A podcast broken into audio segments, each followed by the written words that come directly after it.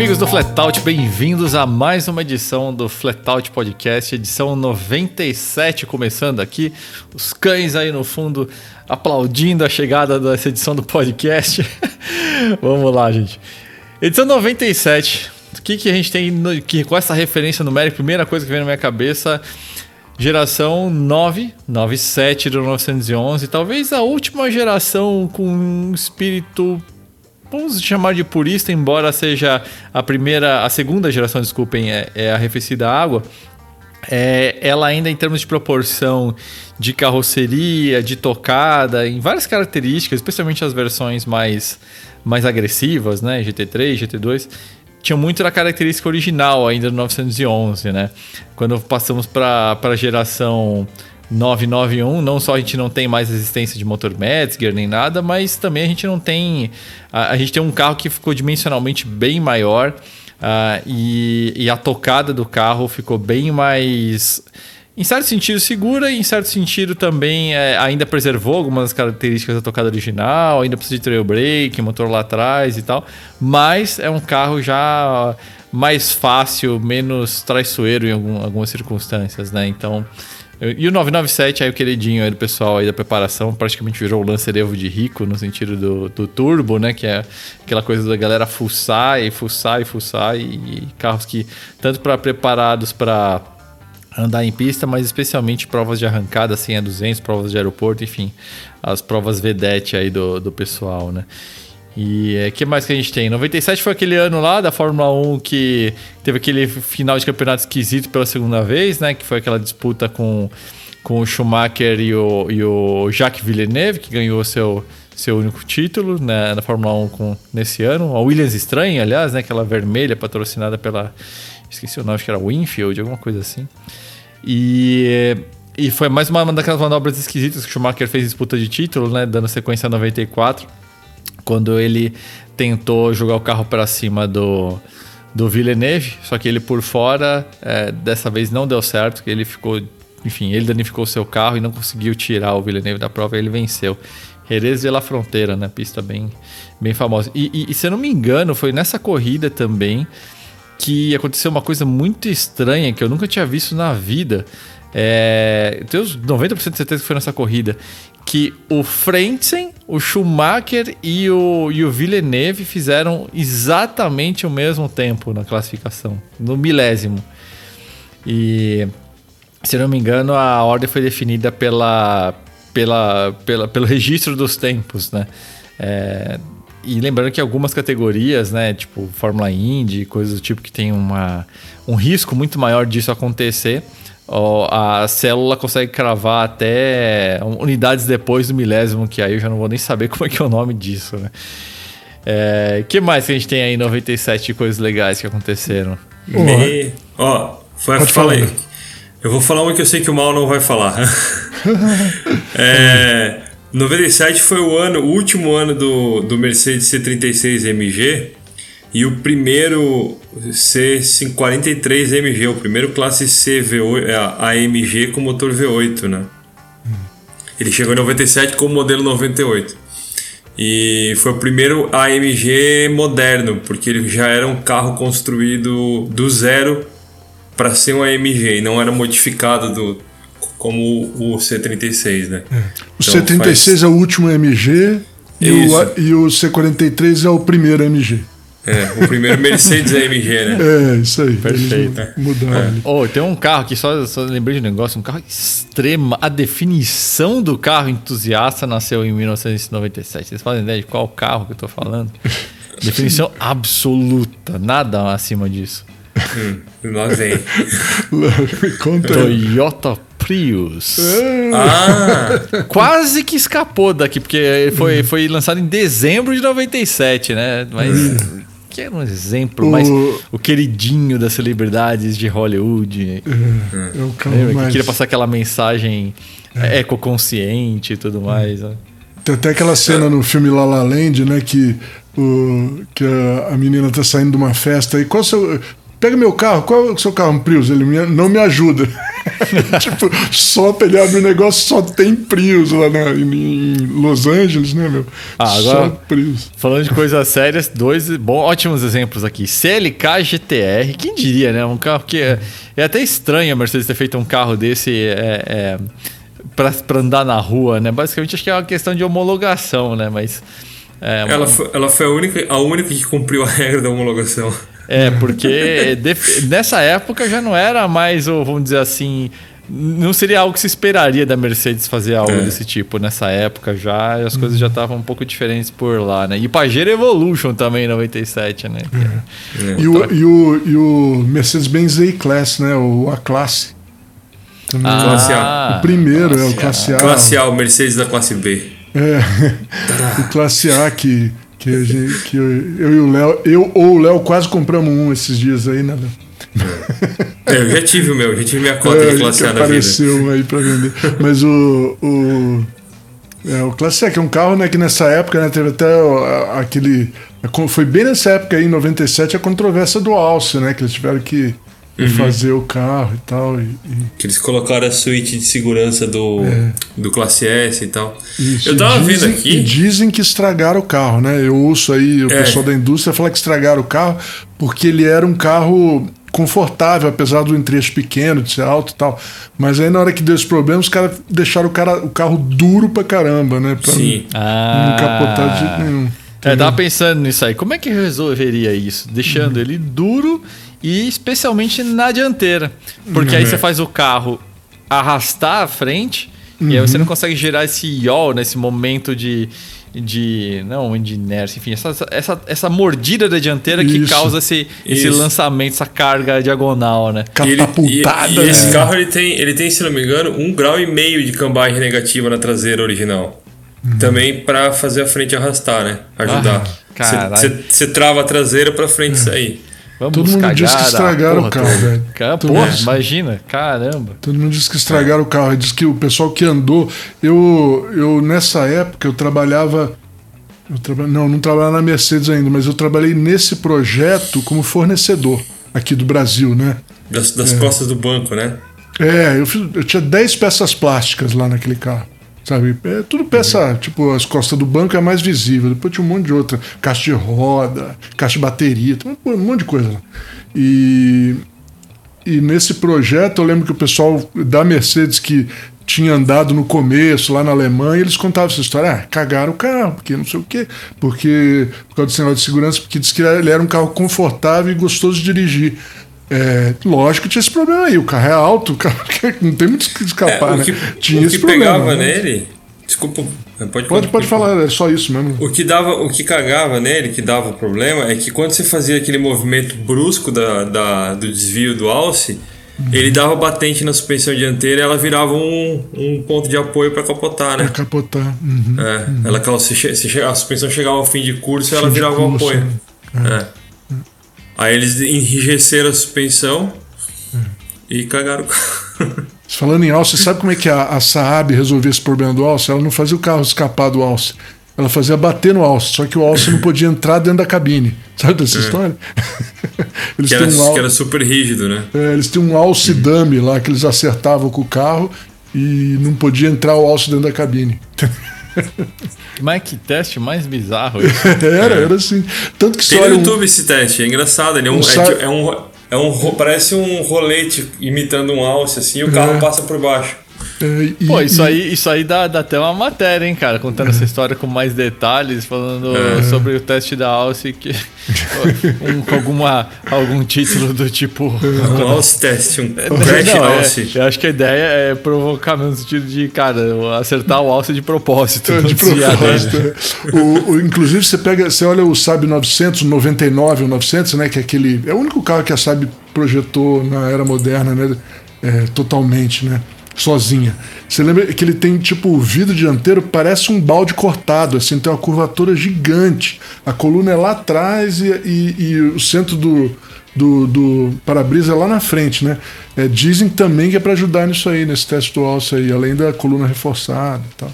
Que ele batia na frente voava. Tem um rolo assim. É, mas é isso aí. Teste do alce. Tem mais uma coisa de 97 aí que eu lembrei agora que a gente tava conversando. Posso Sim. falar? Manda.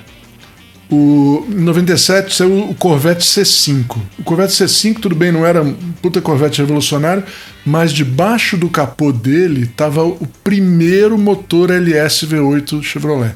Hum. Que tá aí até hoje, né, gente? Tá aí até hoje. Sim. Tudo bem que já mudou bastante tal, mas por você pegar do Camaro, meu, do, da Silverado que vai chegar aí, é. cara, é, eles mudaram o nome, não compartilha mais nenhum componente, mas a arquitetura tá lá, né? Tá lá. Esse é um GL87 da Silverado. É. Então, ele, ele, na verdade, é, só teve três desses motores, é, na verdade, dois, né? É, teve o V8 Chevrolet Small Block de 55 e em 97 apareceu esse LS, que é a segunda arquitetura aí, que, que pegou tudo de bom do, do antigo, mas o motor é totalmente novo. Ele só tem uma peça em comum, sabe qual é? Tucho de válvula. Só. Ah, o resto é tudo novo. Ó, tucho, vocês... tucho, tucho, de comando, né? Que deve ficar é, lá embaixo. Tucho comando, esses tucho, é, tucho comando, tucho é, de, de, motor é central é lá é embaixo. De, desculpa, de comando central é lá embaixo. É né? isso aí, tucho não de, de, de, de válvula, de comando, no caso. Eu achei que vocês iam mencionar. O, o 95 que o Mal acabou de citar foi de 97 também. E tem um outro que é, eu acho que muita gente aqui gosta, tenho certeza que vocês dois também gostam, eu gosto. Alfa Romeo 156, foi lançado em 97. Opa! Que foi o, a evolução do 155 que, uhum. que deixou todo mundo babando na época, né? É, até hoje. Aliás, o pessoal lá do, do Acervo, um abraço ao Henrique, tava com uma unidade azul maravilhosa. Linda, é. linda, linda, linda. Não cheguei a andar no carro, mas tava lindo o carro. Puta merda. E, ah, e tem um cara aqui que não pode ficar de fora, Civic Type R, a história é começa verdade. em 97. E, e uma das coisas assim que eu mais gosto do, do Type R, que é um detalhe invisível, mas que acho que para mim mostra assim, o nível de comprometimento da Honda nessa época, quanto a sério eles levavam qualquer coisa que eles faziam, é que é um carro que tinha pontos a mais de solda, era um carro cujo monobloco ele era mais rígido. Imagina o impacto nisso na linha de produção, que você tem que parar a porra toda, a máquina, programar, enfim. É, só nisso já, já leva o custo do carro lá para cima, né?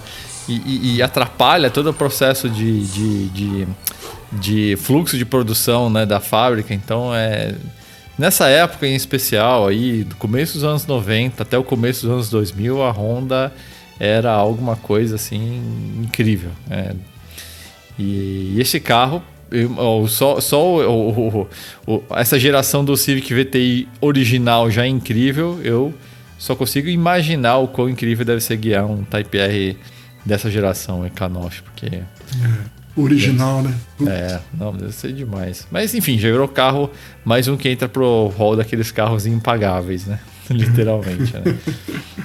É isso aí. Mas vamos lá, vamos, vamos começar então oficialmente o podcast. Desafio do Ronco dessa edição aqui está comigo.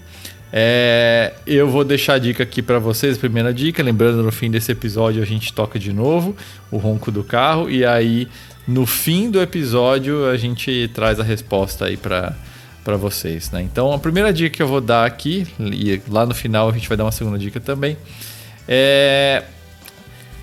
Olha, eu acho, diria que quem, quem é um entusiasta de carro vai matar essa com uma relativa facilidade, mas vai dar um pouco de tilt aí. É, a dica é: é uma versão esquisita de, uma, de um motor famoso. Então escutem aí.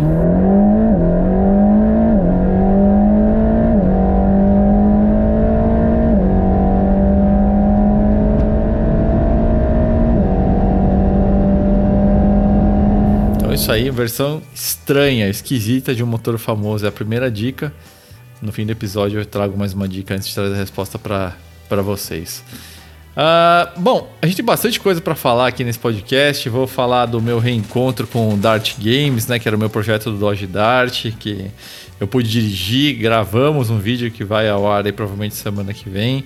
É, Vamos falar aí sobre um novo morador da garagem do Léo, né? Que acompanha a gente no podcast sabe que, que ele estava à procura aí do, do, do, do, seu complemento sobre quatro rodas, né? Agora chegou, não só chegou uma decisão, como já está habitando a sua garagem, mais umas atualizações aí do projeto do Chevette Trifolio Racing Team, do Mal. E a gente vai falar também sobre a questão do recorde, né, dessa nova geração do Civic Type R que já, já desembarcou aqui em Santos, né? Já, ou seja, o lançamento deve estar bem próximo de acontecer. E também a gente vai falar aí do C3 Picasso. Mas antes de tudo isso. Picasso vamos... não, Air Cross, né? Air Cross, gente. Eu também mal. cometi essa gafe. Miró. oi, oi, oi, oi. Mas vamos lá. É, vamos começar com. Antes de qualquer coisa, vamos trazer algumas matérias de destaque que a gente teve aí uh, no Flatout, trazendo uma aqui, começando até, falando sobre o vídeo que a gente publicou. Uh, ah, Para quem estiver ouvindo, provavelmente vai, vai fazer alguns dias. Avaliação do Mustang Mach 1, tá no nosso canal aí com destaque. A gente pôs carros com Sport Contact 7, a Continental. Puta merda, que carro fantástico, caras. É. É, é, é, assim, eu já tive a experiência de ter guiado o GT no circuito, depois o Mac One no circuito, beleza, já achei muito legal, muito legal mesmo. Mas, cara, no mundo real o carro parece que é ainda mais legal, assim, e sem nenhum demérito ao que ele anda na pista, porque ele anda demais, a tocada do carro é muito legal no circuito. Mas como eles conseguiram conciliar conforto de rodagem, até um consumo bom é, e uma tocada muito legal, realmente muito envolvente é, tá fora da escala. Tudo isso por um valor 300 paus mais barato que um, que um M3. Eu até fiz um post provocativo lá no, no meu Instagram pessoal, que, também, que eu também espelhei lá no perfil do Flatout, cutucando justamente esse pessoal dos exclusivos que torce o nariz, aquela, aquele velho estereótipo cansado de carro americano, é isso, isso, aquilo, pesado, ruim de dirigir, não sei o quê. E enquanto isso, coisas como essa estão acontecendo, né? Carros como esse são sensacionais de serem guiados. E se você consegue se desvencilhar desse preconceito bobo, quase infantil, você vai ter realmente um carro sensacional nas suas mãos. Que não vai ter ali o mesmo nível de acabamento de um Mercedes. Eu acho que também seria ridículo esperar isso, já que um C63, quando ele estava sendo vendido, o W205 era o dobro simplesmente do que o Mustang. Então, fica essa, esse prêmio de consolação, vamos dizer assim, eu aqui cutucando mais uma vez, estou me divertindo com isso, é, desse pessoal que fala, ai, não, tempo de volta não é importante, ai, não, mas não tem o mesmo acabamento, ai, não, mas ainda é um Ford, ah, é, não, mas o mercado assim, é uma choradeira, tudo para deixar de admitir o mais óbvio, assim, que o carro é do cacete de guiar e que essa deveria ser a primeira prioridade em qualquer BMW, de qualquer Mercedes, que uhum. são interessantes de serem, de, de serem divertidos, mas o, de interessantes e divertidos de guiar, mas o fato é o seguinte, caras. Esse carro, ele pegou um legado de, de estilo de projeto que esses caras abriram mão.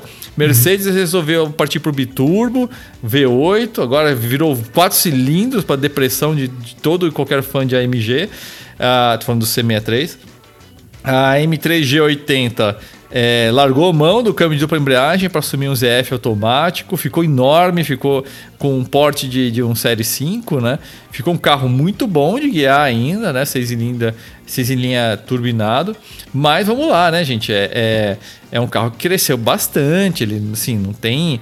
É, é, como se fosse um M5 agora, né? Então, uhum. essa experiência com trechos um pouco mais curto e tudo mais, está ali no Mustang e com o V8 girador, como era o M3E92 e o C63W204, que é justamente isso que eu estou falando. Eles tiveram de abrir mão disso em nome do downsizing e perderam isso aí. E agora que todo mundo está pesando 1,8 toneladas, Mustang, C63 e M3, ferrou, cara o carro é tão bom de guiar quanto. Então, a verdade dolorosa é essa. Então, ah, você quer luxo, você quer a marca, quer parar na frente do restaurante, vai lá. Pro... Agora, aquela boa e velha conversa de carros legais de guiar. É, eu tenho uma tendência séria a dizer que o M3 é mais legal, ou que o Mustang é mais legal de guiar que esses outros dois, M3 e C63.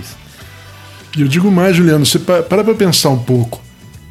Por que, que o cara precisa de um Aston Martin agora quando tem um Mustang desse, cara? Exatamente. Você para pra pensar, que... para pra pensar, nos anos 70, o desempenho em linha reta de um Mustang bom e de um Aston Martin bom era igual. Só que o, uhum. o Mustang tinha eixo rígido traseiro, a suspensão não era sofisticada, mesmo a dianteira pesada. Né? É, o V8 era, era vareteiro e é, é era um carro obviamente inferior tecnicamente que um Aston Martin, né? Sim. Independente de acabamento. Vamos esquecer um pouquinho de acabamento, marca, todas essas coisas, carro a carro. É, então eles andavam em linha reta igual, chegavam em curva não. O, o, o Aston Martin tinha suspensão de edição traseira, tinha, tinha é, freio, freios melhores, o motor tinha duplo comando no cabeçote, era todo de alumínio. Olha agora, qual é a diferença, meu? É, agora, em, em defesa do Aston Martin, ao mesmo tempo atacando, é, o, o Aston Martin agora ele vai estar ali algo entre um 911 e um MG GT, né? Ele é, ele é V8 biturbo e tudo mais. Ele tá. é, Eu não vou nem entrar na questão de acabamento e não sei o que, tá? A gente sabe que o Aston Martin é um carro extremamente exclusivo. Não, não precisamos chover no molhado, tá? Mas e falando em termos de performance, o Aston agora ele tá, tá batendo mais lá em cima, né? Mas se você estiver se referindo à experiência clássica do conceito Isso. Aston Martin, aí sim, ao que seria até a era aspirada do Aston Martin. Aí realmente, assim, é, você vai pegar um Vantage, por exemplo. Puta, o Vantage é uma pedra o carro, Vantage aspirado, né? Que eu acho lindo, lindo de morrer o Vantage, mas é o carro duro do caramba. E, e- e não vai ser muito mais leve do que o Mustang, não. Vai estar ali a hora de 100 quilos, nem isso, mais leve. E em termos de performance não vai dar para comparar realmente. O Mustang vai ser bem mais rápido. né? Mas aqui, os Aston atuais estão Tão mais rápidos. Não, sim, é, mas- estão batendo em outro, outro cara ali. Né? Mas eu digo assim, o, o Aston também deu uma viajada, né? Voou para um lugar que não estava antes, né? Ela- é, é isso que eu tô dizendo. Ele era um, ele era um sedanzão de luxo esporte, barra esporte, né? Sedanzão, cupezão, luxo barra esporte, né? E normalmente tinha motor aspirado legal e tal. E agora ela tá, sei lá onde ela Eu, foi. eu acho que a foi. maior, a maior cagada que a Aston Martin fez, e é uma cagada com C maiúsculo, é uma cagada. É, é- é até engraçado a gente parar pra pensar so- sobre isso, né? Como às vezes uma cagada técnica não deixa de ser uma cagada. Tipo, você, fez uma, você faz uma, uma decisão que é técnica, positivamente técnica, mas é uma cagada. Que é justamente a adoção do, do powertrain Mercedes-Benz. Se não tem a menor lógica, para mim, é, é isso que aconteceu, mas a gente sabe que qualquer. Por que, que isso aconteceu, É, né? o motivo a gente conhece, né? O Tobias, o Tobias, que era o head da, da Aston Martin, foi pra, pra. Desculpa, o Tobias, que era head da AMG, foi pra Aston Martin. Então tem uma questão assim de negócios que nunca vou fazer nenhuma acusação aqui, cara, mas é, sabe, é, é conveniente a ponto de ser quase suspeita essa mudança. Sendo que, sendo que existe ali no, no Reino Unido coisas incríveis como a Cosworth que poderiam ter feito um powertrain ferrado para esse carro e ter feito da Aston, independentemente do carro ser turbo ou aspirado, uma solução da Cosworth, algo muito mais exclusivo. Caras, para mim assim, eu não consigo, por mais que eu goste, acho legal e, e é uma marca que eu prezo muito ainda, a Aston, não tem como você ver com o mesmo juízo de valor a Aston, uma vez agora que é um V8 Mercedes. Fica aquela coisa meio assim. Como é que eu vou explicar isso? Comprou É- Mercedes então, né? é, é meio assim. É, vou, vou- putz, eu não consigo nem explicar isso. É, é- imagina que de repente, em algum momento, a valor Ferrari, mesmo. a Ferrari começa a utilizar o motor BMW. É tipo isso.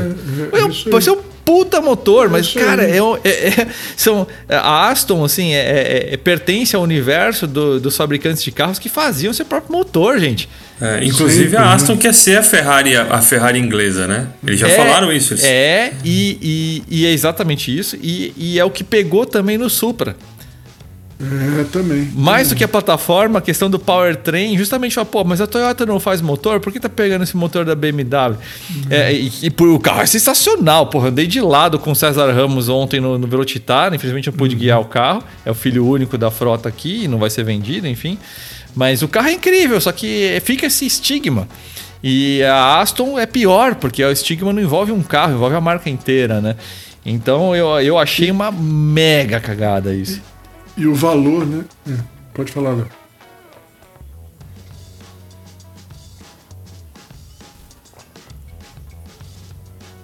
Isso!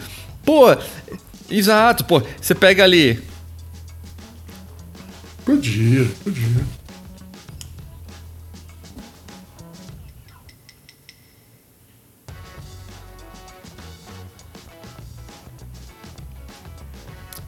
Tinha que ser uma coisa de boutique, né, cara? Exatamente. Isso aí, o Cosworth, o Ricardo, Jude, podia ser tanta coisa, mas e, e especialmente essas que têm ligação com o motorsport, mas não, vamos lá para uma fábrica de carros. Pô, gente, é é, exato, mas desprestigia a marca, enfim. É, então, assim, o carro é legal demais. Se, se o pessoal da Aston Martin estiver bravo demais ainda, provavelmente deve avaliar algum desses carros, mas isso aí é um fato, cara. É, é, a percepção de, de valor de marca, para mim, depreciou muito depois dessa mudança.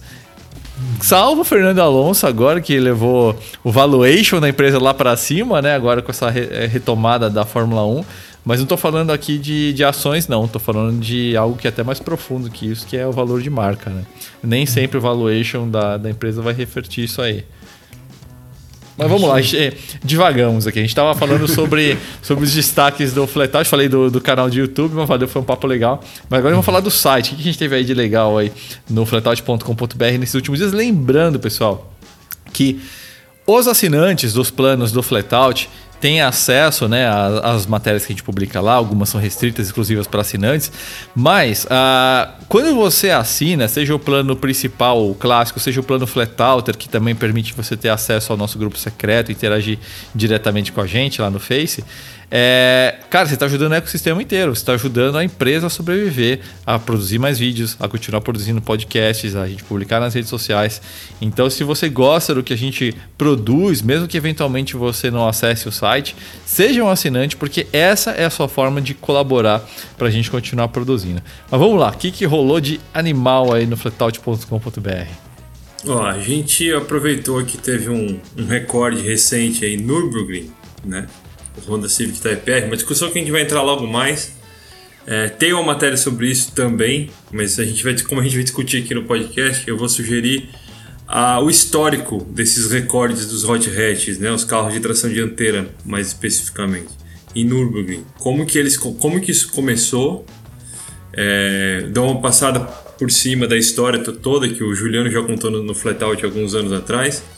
E depois eu falo como que quando foi que os hot hatches entraram nessa, nessa briga e como que foi a evolução dos tempos, a evolução técnica dos carros na matéria A História da Guerra dos Hot Hatches em Nürburgring. E a outra que eu coloquei, que eu postei essa, essa semana, que eu gostei muito de fazer, foi Desvendando as Origens do McLaren MP44 é, sempre teve uma controvérsia né, sobre a origem desse carro, se Gordon Murray ou Steve Nichols, quem que fez esse carro. Na, na época também tinha o Neil Oatley, que era outro projetista da McLaren.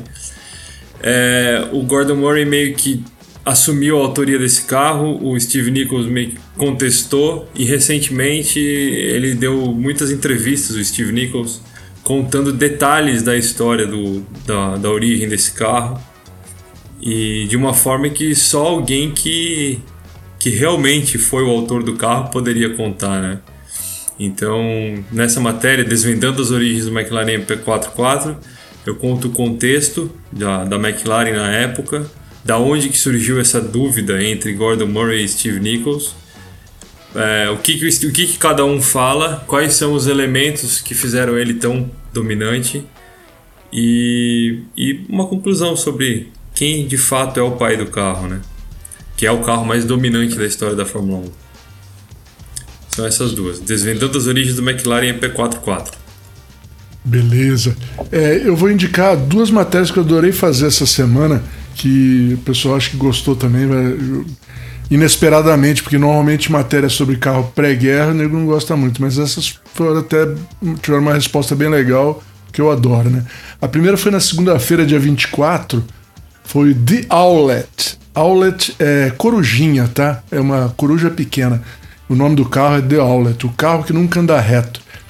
É a história de um dos raríssimos sedãs Fraser Nash do pré-guerra. Né? Fraser Nash é uma marca inglesa de carro esporte, é meio uma Caterham, vai, é, dos anos é, 20 e 30 aí, são carros eminentemente para andar em pista, esporte, sensacionais, que não tem diferencial traseiro, vocês vejam lá, eu explico direitinho como é que é essa história, e que são até hoje amados por um monte de gente na Inglaterra. Os caras piram nesse carro até hoje, né? Fizeram no total acho que 500 carros e a presença deles em todos os lugares de pista, assim, até hoje é incrível. E esse Outlet é um dos. Originalmente foram feitos só dois sedãs, né? Carros fechados, é, Fraser Nash. E um deles é o Outlet. E é um carro que, pô, tá sempre em Goodwood, sempre andando de lado. Sempre. O cara quase não consegue andar com o cara reto. Por isso que é o carro que nunca anda reto, né? É, olhar ele correr é um negócio sensacional. E anda muito, anda muito, ainda mais para se contar um carro de quase 100 anos. É, é incrível o que anda o carro, de 1928.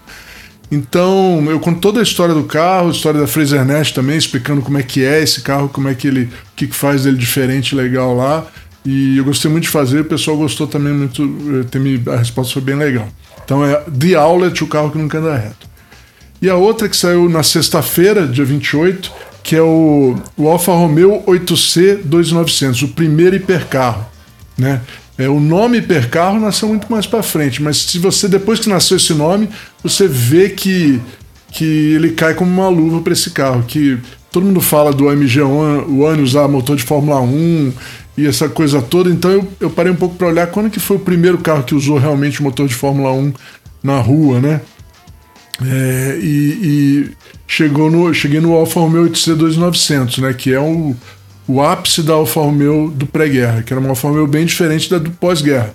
Toda Alfa Romeo é legal. Ela teve várias encarnações até hoje e eles nunca falam de fazer carro legal, mas assim, era diferente. Era meio que uma Ferrari, vai.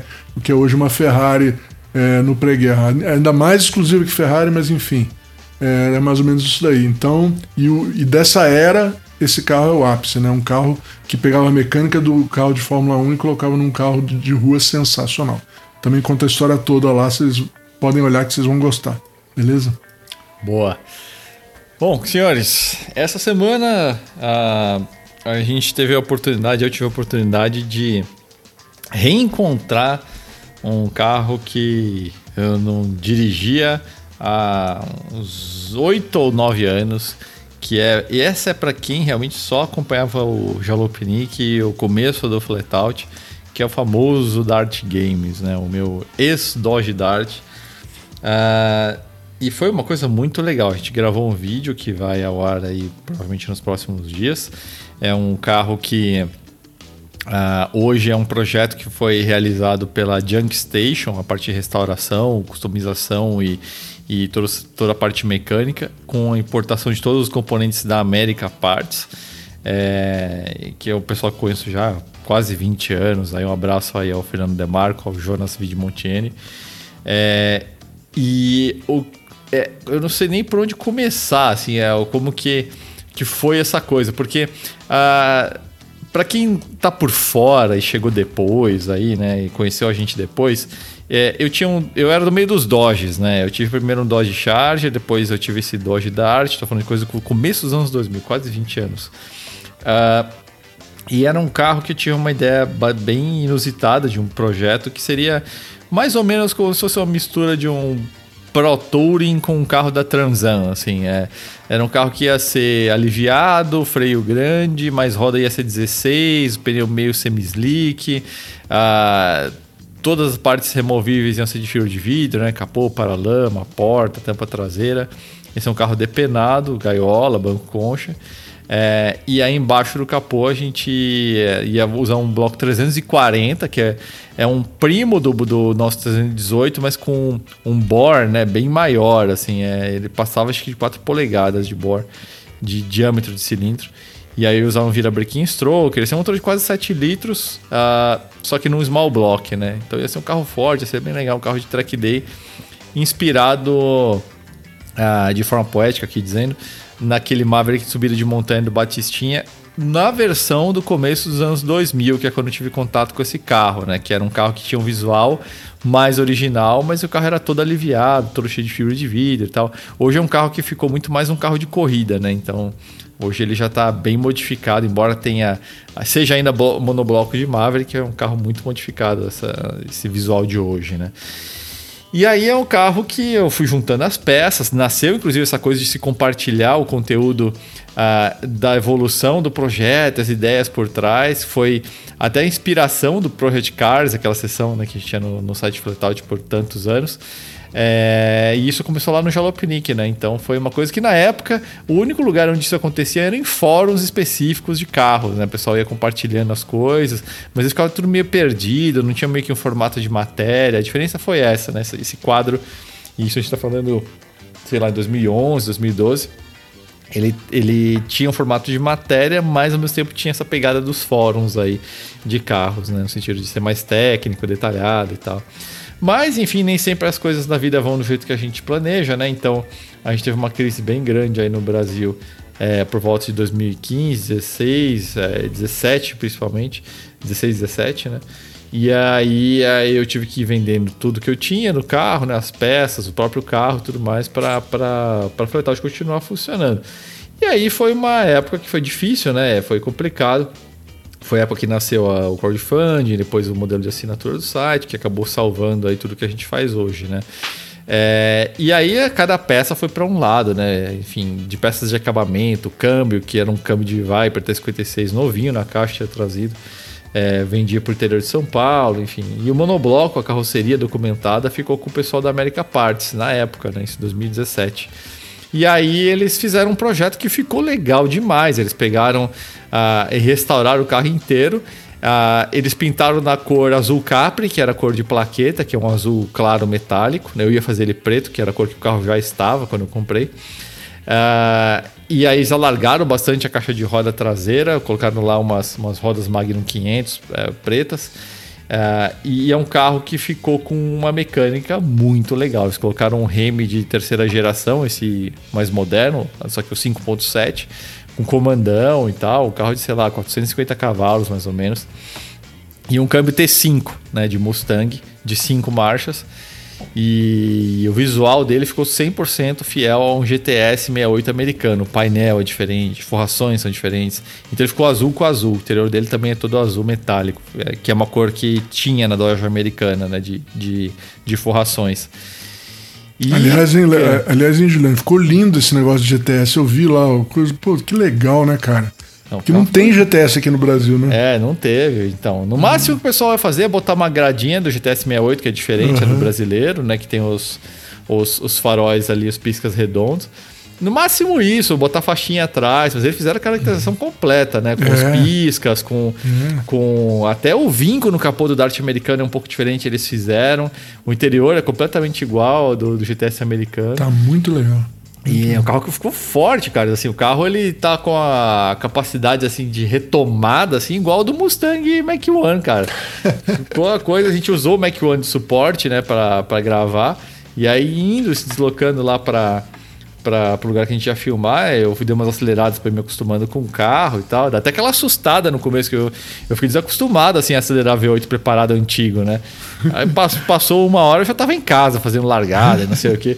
Mas o começo foi meio esquisito, porque caraca, porque o carro tinha muita força e, e ele corta subindo, ele corta acho que a 6,800 é, Caralho, 6,800, cara. Mas tem, tem, tem fôlego para 7,200 ali. É, é, é, que tá. Eles estão ainda terminando a parte de acerto do carro, então tá cortando a 6,800. E, e cresce com muita força, cara. E aí o carro tá com pneuzão, né? Então o carro traciona, ganha muita velocidade, mas é um Dodge antigo, mole, né? Suspensão uhum. macia. E aí você vai lá, quando você vê, você já tá ali dando no corte a terceira marcha, indo pra quarta. Nem sei que velocidade que tá, que o velocímetro tava funcionando. Mas devia estar tá ali a uns 150, sei lá, cara. E aí é impressionante que o carro anda, cara. É, ficou legal demais. E foi, foi uma coisa interessante, assim, ter tido esse reencontro, né? Que bateu uma nostalgia com muita força. Eu voltei para uma época que para um passado meu, né? Um, eu voltei tudo assim, né? O passado um, para um passado da, da, do meio dos carros antigos, né? Voltei para um passado uh, meu pessoal, né? Quando tinha outros planos, outras ideias, outra visão do, do meio dos carros, né? E foi bem interessante, assim, bateu uma nostalgia bem forte. É, se eu teria ele, se eu teria um Dodge desse e tal, aí que é uma coisa curiosa, assim. É... eu tenho uma lista, vai, todo mundo tem a sua lista de carros que teria, assim, né? E eu imaginava que ele seria, tipo, o número 2, assim, ter um V8 americano, alguma coisa assim, uh, antigo, né? Hoje eu diria que talvez seja o número 3 da, da, da garagem, assim, eu, ou seja, eu gostaria muito de ter, certeza tá ali entre os sonhos, né? Uhum. Mas depois de guiar o carro, você fala, nossa, eu teria que mexer muita coisa para para esse carro ficar do jeito que eu gostaria que ele ficasse, né? Só que talvez uhum. estragasse outras coisas nele. Aí não sei se nem se dá para resolver. E aí eu pensei, putz, eu não sei. É, hoje eu, eu, eu, eu, por exemplo, até estando com o Mustang, depois dessa experiência toda, eu falei, meu, se eu tivesse o dinheiro, eu acho que eu importaria um Mac One manual e teria esse carro antes desse Dodge. É. Porque ele mata o meu tesão de uhum. acelerar um V8 americano, que, meu, me arrepia, cara. Ronco, experiência, o torque, realmente tem um lugar especial no meu Não, coração é esses V8 americanos. É, e o visual do carro do Dodge também eu acho do caralho. Mas uhum. o do Mustang também acho legal. E eu acho que assim, ele consegue resolver mais coisas relacionadas à minha paixão de carros americanos ao mesmo tempo. Ele tem uma uhum. polivalência, ele consegue ser, ser re, retrô nas coisas que são legais e moderno nas coisas que são legais, o Mustang. Então, uhum. ele não é uma experiência é, é lógico que vai ser muito mais filtrada por ser um carro moderno, né?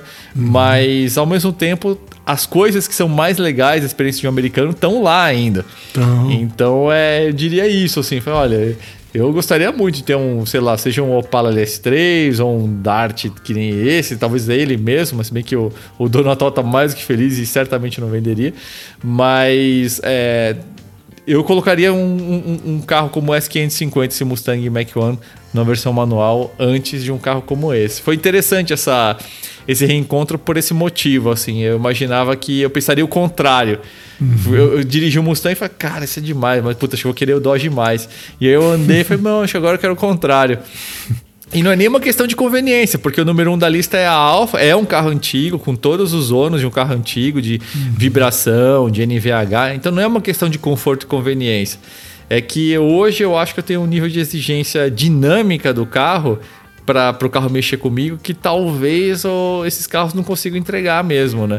Uhum. Então é, é, um pouco isso, assim. Acho que hoje eu vejo que eu sou uma pessoa um pouco diferente no gosto, mas ao uhum. mesmo tempo o, a paixão tá ali. Então não é que, não, eu não teria. Não, achei do caralho, achei é. foda pra caralho. Não, teria sim. É, é só, que, é, é, só que tem outras coisas na frente, né? Isso você quer Exato, dizer, né? É, exatamente. Algumas coisas passaram na frente, mas você Exato. continua querendo aquela Tá no pódio, só não tá em segundo mais, tá em terceiro, é. mas tá no pódio. É, tá não, isso é normal. A gente, a gente muda pra caramba, né? Eu, eu, eu gosto muito dessas coisas antigas também, assim, mas eu, eu tô contigo. é, é eu também gostava muito, muito mais disso daí, mas hoje está um pouco mais para trás. Mas não quer dizer que não goste, pô. Se eu pudesse, eu tinha vários desses carros antigos aí, americanos, que são muito legais também, né? E eu gostei muito do. Gostei muito desse negócio de, de, de caracterizar como um, um GTS, cara. Ficou muito legal, porque o GTS sempre foi um carro que eu achei. Pô, pena que não teve alguma coisa parecida no Brasil, né? Porque era um 340, né, e tal. Eu sempre achei legal. Escuta, você falou que eles alargaram as rodas eles alargaram para dentro? Isso, para dentro. É. A caixa de roda ah, tá. alargada para dentro para conseguir colocar a, uhum. aquela roda ela acha. Não sei se é 10 polegadas ou 11, sei Ele lá. Ele tem aqueles. É, a suspensão traseira tem. tem tem aqui, é, é diferente ou é só os, só os, os fechimola mesmo? Não, tá com feixe de mola. Não, eu acho que não tá nem com traction bar. Nem traction bar, tipo. É. Uhum. Mas o carro tá tracionando bem. Eu acho que assim, é. se, se botar ali, fizer um burnout, é que ele tá com esses pneus meio é, street legal de arrancada, né? Uhum. É, eu acho que talvez ele dê um pouco de, de trepidação, aquele hop que chama, né? Uhum. Talvez precise de um traction bar. Uhum. Mas o carro tá tracionando muito bem, assim. É, é, é que é, é, diferente, é carro antigo, né? Então não, não, vai ter aquele pulo de um Porsche, assim, né? Você tem que saber soltar a embreagem, que senão senão você cozinha rápido os pneus, né? É, então você tem que sair de uma rotação meio baixa, assim, para conseguir fazer ele dar aquele gancho legal na saída, né? Uhum. Mas é um carro que facilmente poderia ser um carro que dá com essa potência e, e tudo mais. É um carro que daria para fazer ele um pouco mais drag, no sentido de ter uma, uma, uma traction bar, uma coisinha dessa e tal. Uhum e assumir esse lado mais, mais street machine mesmo, né? Que eu acho que faz é. sentido. Porque o carro tá hoje, não faria sentido estragar essa personalidade que eles fizeram no projeto para deixar um carro bom de andar em curva. Acho que tem, é, tem que não, manter é. essa pegada de linha reta mesmo dele, que tá legal. Que é, esses carros são o que são, né, cara? Eu, a gente gosta. É, é, nunca vai fazer curva igual um carro bom de curva, né, cara? É, é exatamente isso aí. Mas não deixa de ser legal por isso, né? Eu acho, eu acho legal até porque é diferente, cara. Porque é diferente até o jeito de dirigir é diferente, né? Muito. Você tem que a hora de botar potência, ele fica com aquela traseira meio molona, né? Então, é, é, quando você aprende a andar naquilo é divertido também. É, não. Meio é, doido, é mas. É, é bem cadeira elétrica esses carros antigos, cara. Isso é uma é. diferença brutal, assim, que eu senti em relação à Alfa, cara. A Alfa, mesmo meu carro com um monte de coisas que, que precisava ser feito em termos de mecânica, uhum. cansado do jeito que o carro tava ele te inspira uma confiança e tem uma né? é um ponto mágico, vamos dizer assim, porque é, ele é. vai fazer curva quase que nem um carro moderno, só que é, uhum. é, com todas aquelas vibrações e feedback de um carro velho, né? Então, é um carro antigo. então é, é, legal esse, essa coisa. Já já o Dojão não, você tem que planejar muito bem o que você vai fazer, respeitar muito, frear uhum, bem antes tranquilo. de entrar, que é outra movimentação de carroceria, né? É. Exige mais planejamento, é tipo um, é um barco mesmo, assim, principalmente de barco, é meio isso, ele dá uma navegada. Assim, ele né? navega total, total, esses carros são navegantes, total. Sim. Frente, e aí aquilo, né? dá para deixar esse carro bom de curva, só que aí você deixa ele duro, você dá uma estragada em várias coisas, né? É. É, e aí vira um Pro Touring. Só que ainda assim o Pro Touring nunca vai fazer uma curva que nem uma Alfa. No fim você vai ficar uhum. melhor e, e num circuito vai ficar mais rápido porque na reta vai ser melhor, só que no miolo nunca vai ser igual. Uhum. Então é, são carros que são interessantes, mas que é uma pegada diferente ainda, né? Uhum. Mas enfim, mas foi isso, cara. Agora, mais, mais do que isso, só assistindo o vídeo mesmo, que vai sair do forno já já. E vai ser bem legal. Vai ser um vídeo bem caprichado a gente gravou aí, ó, madrugada dentro com o pessoal da, da América Parts. Aliás, agradecimento especial aí a todo o pessoal pela confiança, em especial também ao Cadu, que é o dono atual do carro. É, que o Demarco, enfim, contou a história e tudo mais, e ele cedeu a, na base da confiança, realmente. Então, gostaria de agradecer aí muito ao Cadu pela, pela oportunidade, porque não é sempre que a gente tem essa chance na vida, né? De, de ver um carro que a gente sonhou virar um outro carro muito legal e ainda você poder dirigir e poder acelerar esse carro. Então foi, foi um presente muito especial e foi, foi bem legal. Mas tem novidades ali que não são só minhas, né, caras? E a, talvez a mais relevante seja essa aí, tem um novo habitante aí na garagem de Leonardo Contesini. Qual é que é a boa aí, hein? Pois é, ele, eu estacionei ele no sol e já derreteu um pouco hoje. Tem que deixar ele na sombra sempre. É, o pessoal deve ter visto, né? Eu não, fiquei, eu não falei muito, fiquei um pouco quieto ultimamente, porque é, eu ainda estava um pouco indeciso, e quando a gente está indeciso e fala muito, fica, a gente acaba, acaba virando aquele cara que só fala, e sendo percebido com aquele cara que só fala e não faz nada, né? Uhum. Aí eu voltei a me manifestar no último podcast, que eu já tinha meio que chegado na, na, na base do funil, na parte baixa do funil. Aí eu é, troquei uma ideia com, com o pessoal para decidir qual dos, dos três finalistas. É, cheguei em dois e terminei no, no último, que foi o, o Up TSI, né? Eu já vinha falando potinho de sorvete, sorvete Iopa Racing Team, né, cara? Então a galera já deve ter sacado o que, que é, né? É um Up TSI desses últimos que saíram. E foi legal, eu gostei o, o que pesou assim. Eu fui ver, eu, a finaleira ficou entre Sandero RS Polo MSI, o, o Virtus Hatch, né?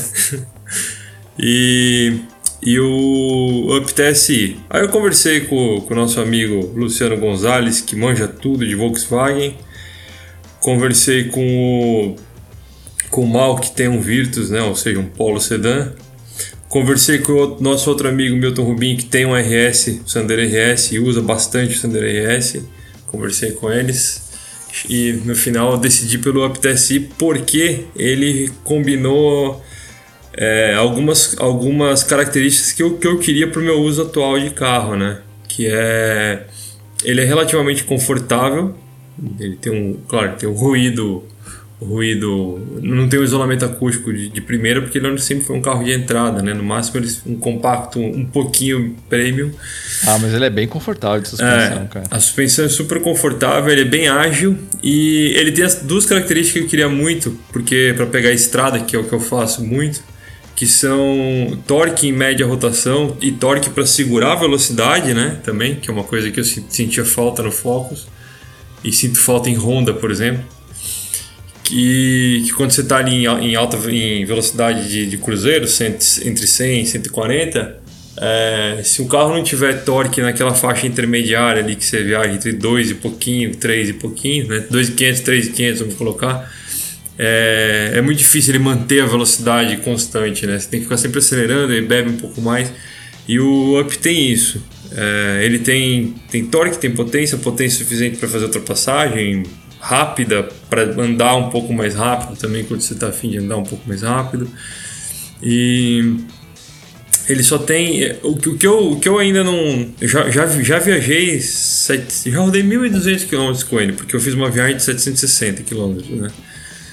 E nessa viagem eu confirmei essas, essas características que eu queria gostou Léo? Gostou dele Gostei. na estrada? Gostei, mas eu acho, e eu vou discordar de você de uma coisa, Mal. É. Eu acho que falta duas coisas. Esse carro tem dois, dois, duas características dinâmicas que eu gostaria de resolver, que eu gostaria de modificar. Hum. Eu acho que a suspensão ela é confortável demais, ela quica muito. Eu não sei se tem a ver com, a, com o acerto de é, brasileiro do carro, porque ele tem calço na suspensão em relação ao, ao europeu. Kika um em que mais... sentido? No sentido que nem o Uno, que pega um, um, um, uma irregularidade no chão e as rodas saem do chão? Ou no sentido de levar alguns ciclos para amortecedores absorverem. Nesse o... sentido do Uno, que se, se você pegar uma irregularidade, ele. ele. É, acho que seria isso.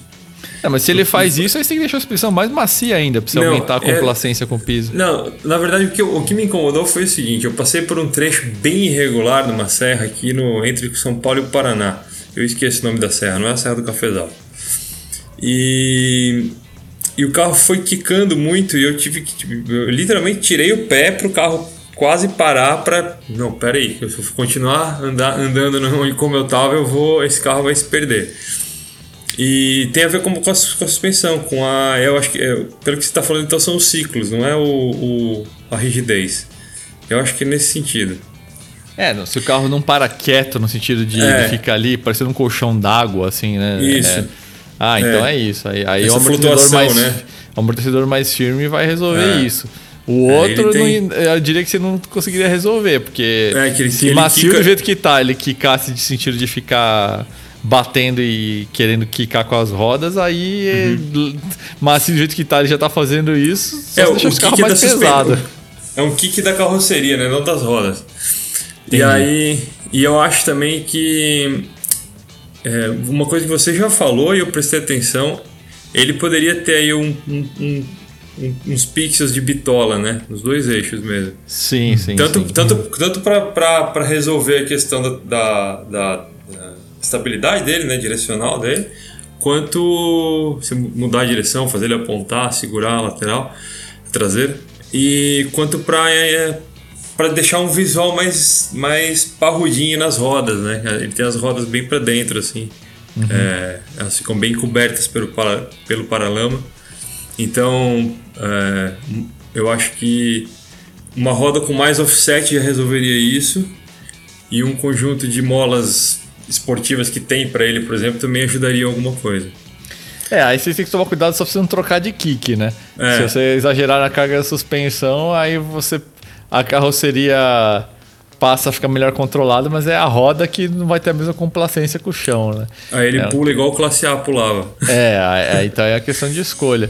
É. Eu diria que eu faria assim, ó, eu começaria pelas rodas, pelo seguinte, se você deixar as rodas mais para fora e você aumenta as bitolas, uhum. a, a, a, gente sempre fala da menor rolagem porque você aumenta a bitola, a transferência de carga é menor, etc uhum. e tal, né? Mas um efeito colateral também da bitola maior, um positivo e negativo, positivo é que você vai ter um efeito alavanca maior da massa não suspensa lá, da conjunto de roda e tudo mais, ele vai exercer uma alavanca maior em relação ao conjunto de suspensão. Então, na prática, é como se ficasse mais macio o carro.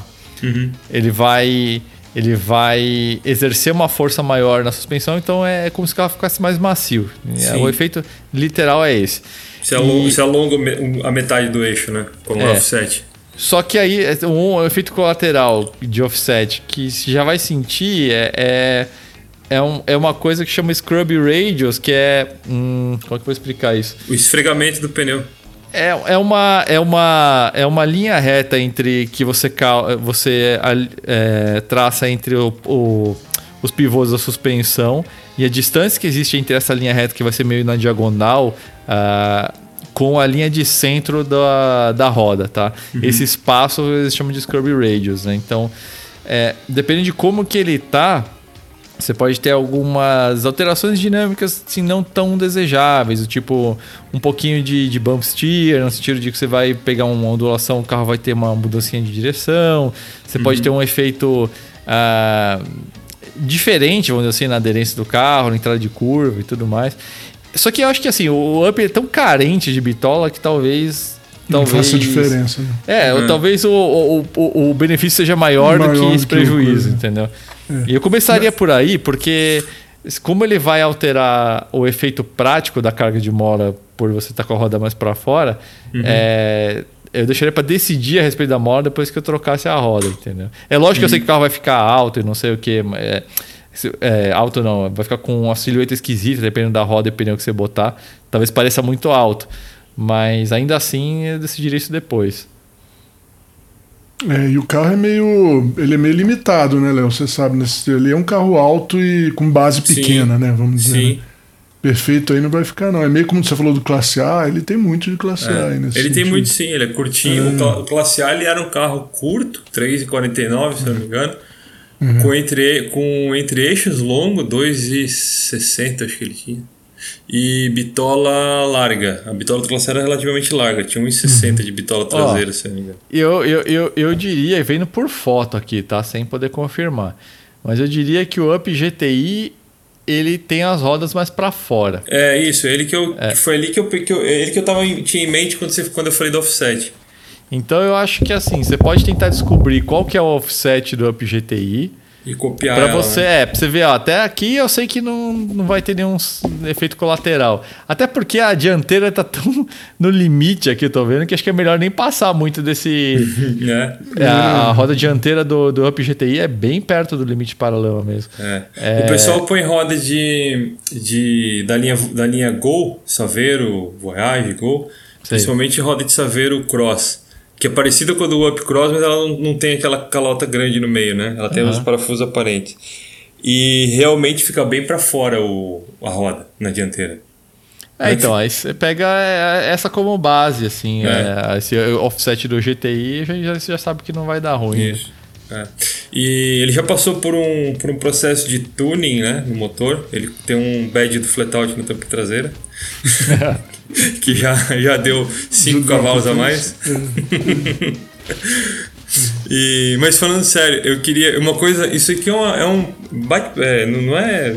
É só um, um comentário que eu faço com vocês, né, publicamente, assim. Ah, eu tava brincando, né? A primeira coisa que eu vou fazer nesse carro é envelopar a tampa traseira de branco, porque ele é branco, né? De branco, e vou colocar a roda com calota nele, para fazer um sleeper, para ninguém me encher o saco na rua, porque o. Eu não sei, eu acho que tem, tem um público um pouco mais emocionado com motor turbo assim. Que o Up TSI é um carro provocado, cara. Eu percebi isso depois de É, eu, eu, eu diria que eu, é, é bem. ah, como é que eu vou dizer? É, o, como é que chama aquele cachorro mexicano que é briguento, pequeno? o Chihuahua. Chihuahua. O Up TSI é o chihuahua do, do meio automotivo, assim. Eu senti que o carro é pequeno. E, cara, poucos carros me enchem mais o saco na estrada que dono de Up TSI. Não, Desde a e- Uhum. época lá do Sandero RS 200 e não sei o que. E os caras gostam, cutucam, grudam e não sei o que. Eu sei que o carro é leve, é divertido e o tesão desses caras é dar pau em carro com 2.0 e não sei o que. Então, eu acho que de tantos eles fazerem isso, acho que agora tá tendo uma reação da sociedade em direção tá tendo uma ao reação da sociedade, é. Não, eu tava, eu tava na- nessa serra que o carro ficou quicando. É, no, no começo dela, eu, eu passei por um up TSI baixinho, com, com escape. É um up TSI claramente mexido. E o cara tava andando de boa. Mas uhum. no momento em que eu apareci no retrovisor dele, ele, tipo, começou a acelerar e foi uma, uma reação assim. Tipo, gente, eu só tava passando aqui, sabe? É que eu, eu, ando, eu ando mais rápido na serra que, tipo, cara, eu passei já mais de 30 vezes por essa serra. Então, esse, esse, esse caminho São Paulo-Santa Catarina é caminho da roça, né? Que nem o pessoal fala. E eu não, eu não. Eu vou, sei lá, subo a serra 80 por hora, vai. Toda, a maioria das pessoas vai a 60, eu vou 80. E aí o cara viu, aí de repente ele começou a acelerar, acelerar, e eu só fui, continuei pela direita e fui embora. E, mas é engraçado, né, cara? Aqui em Santa Catarina também, eu tô em Santa Catarina nesse momento, para ficar claro. É, eu tava, tava indo visitar um amigo sábado passado, sábado à tarde. Passou um, um, um carro branco, acho que era um Peugeot, tirando uma fina numa curva, assim, tipo, meio que provocando. Eu, putz, o que será que ele quer? Vou ficar aqui, né? Tipo, foi um up mó coxinha, cara, com roda 14, parece o up da minha mãe, assim, sabe? E o pessoal provoca. Eu acho que é meio que. E aí tem a reação, né? É que você falou, Juliano, a reação social do. Mas aí, você vai fazer dele um sleeper? Você não ia botar a roda mais pra não, fora? Não, não, eu, eu falei brin brincando, brincando isso. A vontade ah, era fazer um sleeper, né? Fazer, ah, ele, branco, fazer, ele, fazer ele parecer um, um aspirado básico. Não, mas eu queria. O que eu queria mesmo, o que eu pensei era um negócio. Eh, pelo que eu sondei já por aí, né? Ver aquela roda TSW Nürburgring, que é uma roda bonita para linha, pra linha Volkswagen. No aro 15, não 17, que o pessoal coloca. Eu acho que é muito grande. 15. Eu, eu já acho 15 é, grande, já te falei. Grande demais, é. é. a, gente, a gente tem aqui em casa o 15 e o 14, né? É, você falou que tem o 15 e o 14. E que o 14 é melhor. E eu, eu acho, eu, eu gosto do 14 porque eu, eu passo aqui, aqui em, em Blumenau, tem muita rua de paralelepípedo ainda, né? E eu já entro esperando aquela batedeira toda, mas não acontece isso. Uhum. É, ele, ele, ele, ele absorve bem as, as, as as, a, a, irregularidade né, do paralelepípedo. É, se bem que tem uma diferença aí, Léo, que o, o, meu, os dois são carro, é, carro intocado, é de fábrica, né? Uhum. Eu acho que o, que o Aro 15 de fábrica é mais duro que de suspensão que o é. outro. O perfil dele é mais baixo, também talvez seja um perfil que é. não. Porque que... uma coisa que eu, uma coisa que eu Porque vi. é diferente de você pegar uma 15 na, na suspensão que é 14, né? Original, né? Isso. Eu não sei, não tenho certeza se tem diferença, tá? É, eu, eu também não sei. Andando... Eu, a única coisa que eu sei é que o brasileiro tem um calço no junto do coxim dos amortecedores dianteiros. É a única uhum. coisa que eu sei. Uhum. E eu vi também lá fora, na Europa, o pessoal eles fazem downgrade do, do, do GTI para roda 16, porque eles acham o 17 muito grande. Uhum. Que é 20540 que eles usam lá fora no GTI. É, então, 17, esse é. carrinho é uma imensidão, né, cara? É, 16, tem muita até gente. 15, vá lá, 16 talvez, mas. 17. É, o 16, eu já, aí eu fiquei eu, eu, pensando assim, né, que, eu, que eu, eu não quero comprometer a economia também, porque eu gostei muito de fazer, sei lá, é. 19 por litro em é, alguns trechos. Então, é, ele. Então acho que o ideal seria manter o pneu no máximo 85, 85 60 15, por exemplo. É, é o que está original, no, que veio no, no, no, é. no meu TSI. É um 85 é, Com, a, com essa roda off aftermarket, Uhum. Não, em, vez da roda do Speed TSI, por exemplo, do Cross, que são 15, né? Uhum. Usar uma roda aftermarket para tentar jogar o offset para fora, foi o que eu pensei. A Nürburgring, eu acho que ela tem um offset um pouquinho mais curto, né? Ela joga, ela joga a roda um pouquinho para fora e eu ganho essa bitola aí. Esse tantinho que dá. E eu vi alguns, alguns exemplos na internet ô, já. Ô, Léo, ô, Léo, tô pensando aqui, e se a gente trocar de roda, hein? Eu te dou a minha 15, você fica, me dá a sua 14. Olha. Meu carro tá com o pneu original, hein? É, o meu pneu não tá bom, não. Ele tá acabando desse carro, precisa trocar. Mas enfim. Mas, enfim. E, não, e tem uma roda ralada também que minha filha ralou. Que, na verdade, o carro tá com minha filha agora. Né? É. Mas é uma ideia. Eu gosto de 14, você gosta de 15. É, pois é, a gente podia resolver isso, né? Pneu não é problema, garanto pra vocês. É, é então, então. A gente faz um. Faz Tem um uma medida na Continental, a gente dá um jeito. É. é. Então. pra fazer um rolo Mas é, é basicamente isso. Aí é, ele tá bem, bem. Eu gostei assim. Ah, outra coisa que me não, que não é. Eu falo que ele não é o carro ideal para viajar. É, por causa desse. Ele não tem, lógico, o conforto interno de um sedã, de um GT, né? Que eu gostaria de ter, um, um sedã, por exemplo. Como a, como a BMW que, que tá comigo. E. Porque ela, é, aquele tipo de carro eu considero o carro ideal, né? Torque, potência, conforto e suavidade. E, e para estrada, de, de, falando de viagem, né? O, a ergonomia do, do, do Up também não é das melhores, né? Ela não é perfeita. Ela tem. Você consegue um ponto H baixinho ali, mas a coluna de direção é meio alta, então. É, meio, meio a postura do, do Mini original, Mini velho, lembra? Tem um, um volante meio mais altinho assim. Então você baixa o banco pra, pra, pra ficar. Não, o Mini original é meio Kombi, né? Você tá falando do Mini. É, ela, é, do... é alto, é, é, alto. Você dirige com, com, com, o cotovelo alto, né? Você tem que levantar ah. o cotovelo. É, no, o, e o, o, up, quando você coloca o volante na altura para enxergar o painel inteiro, quem é mais alto, que nem você, que nem a gente, né? Nós três. Uhum. É, eu acho que a coluna de direção ela fica um pouco elevada hein? Se, eu, se, eu, se dirige o cotovelo muito alto. Então, quando eu pego estrada, eu baixo um pouquinho para não. que eu acho mais confortável, né? Eu acho. Só essa relação entre assento e a, e a altura da coluna de direção é um pouco incômoda. O Polo e o Sandero, por exemplo, são bem melhores nesse sentido. Ah, sim. Uhum. É, o carrinho ele tem umas limitações, mas para uso assim, cara, eu acho é, assim. E aí, puta, econômico e aí pra... pra caramba, anda bem, é, tem uma estabilidade legal. Puta, é. uso assim direto. Mas, e, e, ele é bem espertinho, eu achava que ele ia ser menos estável, Não, né? Beleza. Rolar mais, assim, mas ele é bem espertinho, ele tem um. Ele tem. Um amigo meu fala assim, agora você é o Mr. Bean, então, né? Andando com esse carrinho pequeno, rapidinho no trânsito, assim. E ele tem essa agilidade mesmo, né? Tem, eu acho que o problema dele é mais para ser um pouco mais é, duro, né? Do que. Do uhum. que sabe, no limite ele é meio sai de frente pra caramba, é. mas assim.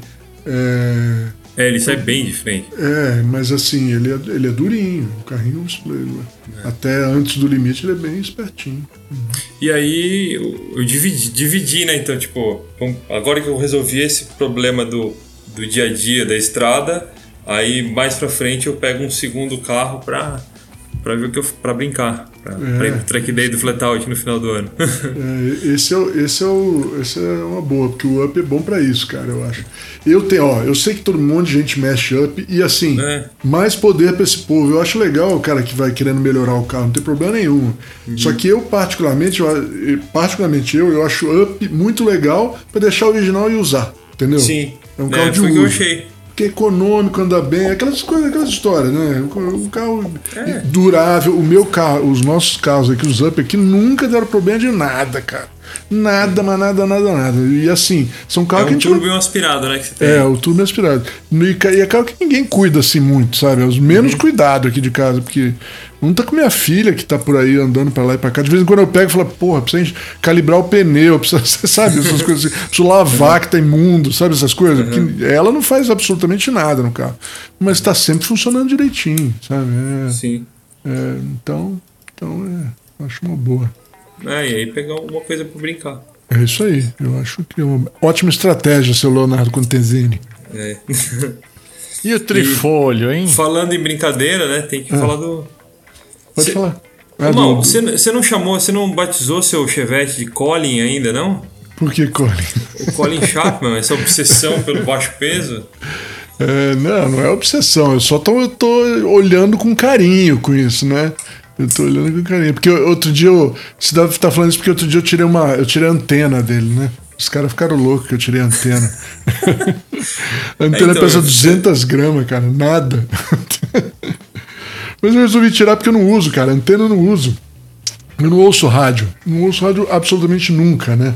É, principalmente nele, nunca. Ele, ele ainda tem um, o, o, o sonzinho dele é bom que Bluetooth eu entro no carro, não preciso nem conectar, ele já conecta automaticamente. Ligou o carro, ele ligou, já toca a música que tá na, na playlist. Então, meu, nunca ouço rádio. Aí resolvi tirar. Tirei a anteninha também. Você pesou o rádio? Hã? Você pesou o rádio? Pesei. ele veio com rádio, ó. Ele veio com rádio que não tinha Bluetooth. É. Né? Uhum. E, e, era um puta rádio bom, tal, porque o, o, tem mais isso também, né? O, o, o Paulo Levi é audiófilo, né? Ele, ele curte negócio de som. Então os carros dele eu tirei tudo quanto é som e vendi os sons que ele. Porque eram coisas assim. Tudo antigo, mas bom, entendeu? Uhum. Era antigo, mas bom. Ele veio com um rádio que você tinha que plugar. Ele até me deu um iPod velho que tinha as músicas dele lá, que ele plugava com, com auxiliar, né? Uhum. E aí eu tinha que trocar. Então eu, eu achei o, o, som mais leve que tinha. Pesa 200 gramas o som Bluetooth que eu tenho aqui. Praticamente só tem o Bluetooth, né? Uhum. É, um, um sonzinho bem vagabinho, mas é, serve para o que eu uso, que é ouvir o Bluetooth. Lá tirei o amplificador, que também pesava acho 400 gramas. Tirei, eu ainda não tirei a fiação, eu preciso dar uma revisão na fiação, mas se eu vou levar no. Eu não vou fazer eu porque eu não gosto. Eu vou levar num, num, num cara que cuida de som aqui para tirar toda essa fiação, que tem muito fio indo lá para trás. Tem mais umas 500 gramas de fio para tirar aí, cara, desse carro. E aí o, o, som antigo, tirando entre o som antigo e o, e o que eu coloquei, que pesa 200 gramas, deu, deu 400 gramas, cara. É bastante coisa. Porra. É com meio quilo de fio, um quilo de, é, de rádio. Dá, dá, vai dar tranquilo um quilo só de som aí para tirar. E, e para mim, mesma coisa, né? Isso que é legal. É, e, e eu, tô, eu, eu tô sempre mexendo nessas coisinhas. É, é, o que eu sempre falo. E é o que Colin Chapman falava, e na indústria também a gente falava muito, porque o pessoal tendia a falar, porra, uma grama, duas gramas. Mas é assim, ó, 10 quilos, cara, é difícil pra caralho de conseguir tirar de um carro, cara. Sem tirar alguma funcionalidade. Tipo assim, vamos tirar todo o interior do carro. Né? Porra, dá uhum. para diminuir, mas você tá tirando funcionalidade. Ele vai fazer menos coisas o carro, né? Se uhum. você quer fazer, tudo bem, mas assim, vamos imaginar, você não quer tirar a funcionalidade do carro. Porra, tirar 10 quilos é coisa pra caramba. Eu consigo gastar uma grana num, num capô de fibra, consigo tirar 10 quilos aí. Mas é coisa, né? É um, são coisas que não é. Depois que eu fizer isso, não tem mais muita coisa para tirar 10 quilos, entendeu? O banco, consegui também, 15 quilos lá no banco, mas é, é uma mudança radical. Agora, uma grama, você acha uma grama fácil no carro, não acha? Então, se você vai lá toda semana, tira uma grama, quando você olhar, eu já tô quase uns 50 quilos nesse carro, cara. E, e maioria é besteira. A maioria, se olhar, é besteira. É, sobre tapete tem 2,5 kg, sabe? Essas a, a assim. atualização mais recente foi o quê? Foi a antena? É a antena. A antena foi a mais recente, que saiu 203 gramas e entrou 4 gramas, que é a tampinha da antena. A tampinha da antena é, é, custou 2 reais na loja. Fiquei super feliz. Comprei uma peça de dois reais, cara. Dois reais na loja e coloquei lá. Pecinha de borrachinha bonitinho e ficou na. E, e, e tampei lá. Essa é a coisa. Quanto? Mas o que eu vou fazer agora. Gramas? Oi? Hã? Ela pesa 4 gramas. 4 gramas, 4 gramas. Hum. Então o ganho deu 190 e era 100, 203. 200, 203, 199. 199 gramas eu tirei do carro nessa brincadeira. É, não é a grande coisa, mas tirei. É um negócio que eu não estava usando, porra. Tirei. Tirei é. a complexidade. Eu tirei o fio. Desde 200 gramas é com o fio inteiro, até que tá, entrava atrás do rádio, entendeu? Eu uhum. desmontei o rádio, tirei o fio, puxei o fio lá para trás. E, e, então. É, tem menos coisa, né? Menos complexidade também. E... O seu já tem o ventilador elétrico, né? Da, não, não tem da, ainda. Do, do motor. Não, não. O motor, ele, ele, o ventilador é ligado na bomba d'água no Chevette. Ah, é o de polir ainda, de correr. É, polir na bomba d'água. É, é, é, todo mundo me fala isso. Vamos botar um ventilador, porque você ganha a potência do ventilador, né? E uhum. potencialmente tem um ganho de massa aí também, porque o ventilador é aqueles antigos de, de chapa, né? De chapa de, de aço. De metal, é. É. E tem um potencial. E eu não vou mexer por enquanto nisso, porque naquele, no espírito de que time que tá ganhando não se mexe. É, uhum. temperatura dele é super constante, nunca ferve, nunca sobe, nunca. nada. Deixa assim, deixa assim. É, é verdade. E, e, e, nesse espírito aí de time que está ganhando não se mexe, né? É, eu, eu quero fazer alternador e motor de arranque. Motor de arranque tem 2 kg para ganhar. Usando o motor de arranque de, de Onix moderno, que é plug and play. Uhum. Né? Custa aí uns 300 reais, não é caro também, mas a mão de obra eu vou fazer em casa também, então tem que aumentar só o, o, o furo onde passa o parafuso de fixação, só isso. E, o, e o alternador? O alternador já é outro problema. O alternador eu não tenho certeza que eu vou ganhar massa. Mas uhum. eu quero um alternador de maior capacidade porque precisa. Porque quando você liga tudo, É, limpa que tudo. Não tem muita Ele coisa elétrica no 11 carro. né? Pouquinho. É, ele baixa um pouquinho, né? Ele começa a piscar bem fraquinho o negócio do alternador, a luzinha do alternador. Eu quero botar também amperímetro e voltímetro para monitorar isso melhor. É a única coisa que ele não funciona 100%, né?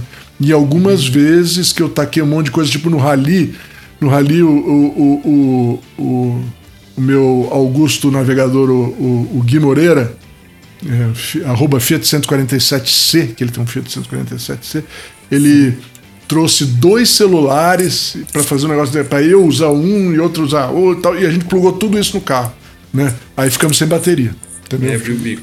Abriu o bico. Quando eu parei no posto para abastecer, não ligou. Aí eu, aí eu É. empurrei o carro, pegou. Eu- E ele usa a bateria, a bateria original de 45, né? É, é. É, e também já. Aí se você for colocar uma de 60, já precisa do alternador maior. É, então. Então eu tô querendo mais capacidade do alternador. E nesse E meio você-. E você pode ganhar também massa na bateria. Nessas baterias modernas, eu esqueço o que, que é, não é de gel, como é que chama? É, então. É. Tem Então, baterias super leves aí. É. Eu, eu tô pensando, sabe o que eu tô pensando em fazer? Pegar, desmontar o, o alternador, ir numa loja onde tem alternador aí de vários, né? Eu já vi várias opções. Pedir algumas opções e dar uma. com a minha balancinha e pesando, entendeu? Pra pelo menos não aumentar o peso. A ideia é pelo Ô, menos não aumentar o peso, entendeu? Ô Mal, você leva o- a balancinha debaixo do braço quando você vai nessas lojas? Ah, depende do que. Nesse caso eu levaria. Como eu le... é, tem coisa que eu aprendi, tipo assim, pneu. Lembra aquela história do pneu? Ah, Eu, quando comprei pneu, eu levei a balança e pedi pra eles baixar os pneus todos lá que ele tinha na medida pra eu pegar os mais leves. os caras devem ser desco- louco, cara. Só que eu descobri, assim. só que eu descobri que todos os pneus tinham o mesmo peso. Entendeu?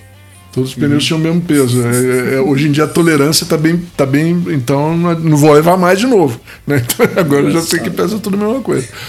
Mas, mas quando é o caso de você escolher, assim, levo, levo sem medo, cara. Levo a balança. Eu tenho duas balanças, né? Uma, uma até dos 300 quilos e uma até 10 quilos, né? Uma mais precisa e uma menos precisa.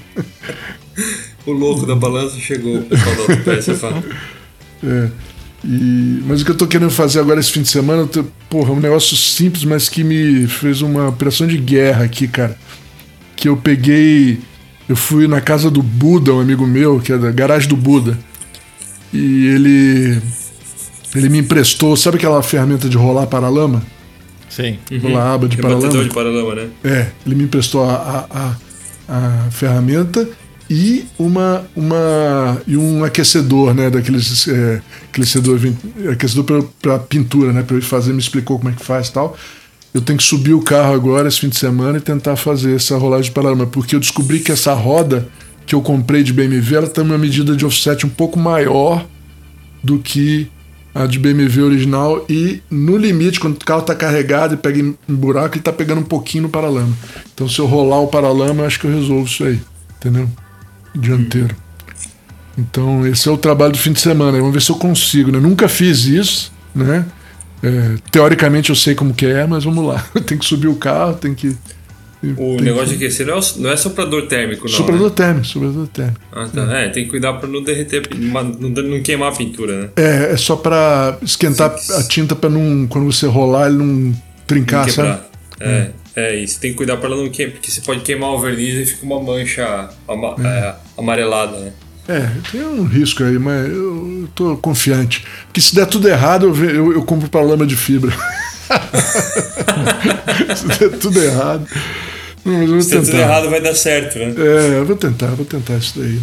E eu tava pensando um monte de coisa agora ainda pra, pra primeira prova do, do Hot Lap Limeira, inclusive o capô, mas eu vou dar uma segurada em custo. Então, vou fazer nada disso. Talvez eu mexa no alternador, mas eu tô pensando se eu não vou deixar pra lá e mais tarde eu faço isso. Porque não é um problema grave também, não é nada que, não, que eu preciso resolver, né, sabe? É um negócio. é, tudo isso aí é coisa que, que dá. Vamos ver, vamos ver. Tava pensando também em trocar o, o, o carpete. Eu acho que o carpete que estão vendendo de Chevette aí é mais leve que o meu, que já tá meio velhinho também. E aí eu aproveitava, tirava o, o, o console que pesa 200 gramas, já medi. Esse, esse, o, o Chevette ele tem embaixo do carpete original uma forração grossa de, de Tem uma Tem. proteção grossa térmica e termoacústica, né? Isso, que eu ia tirar tudo também. Então essa é a Ele- ideia. Ele já foi repintado esse carro, não foi? Já foi, já foi. Mas tiraram isso, será? E recolocaram? Não, o, o, o, Paulo Levi também era, como ele neurótico, o negócio ele tem, tem revestimento debaixo do capô, tem no, no, no- no curvão, tem por dentro. Tem Então você tem uns revestimento- 20 quilos de revestimento ainda. É, não digo isso porque é leve, mas o negócio é leve, não é pesado não. Mas tem uns quilinhos, aí, tem umas coisinhas pra tirar aí. Então minha ideia era tirar esse carpete inteiro, tirar o console, defenestrar o console.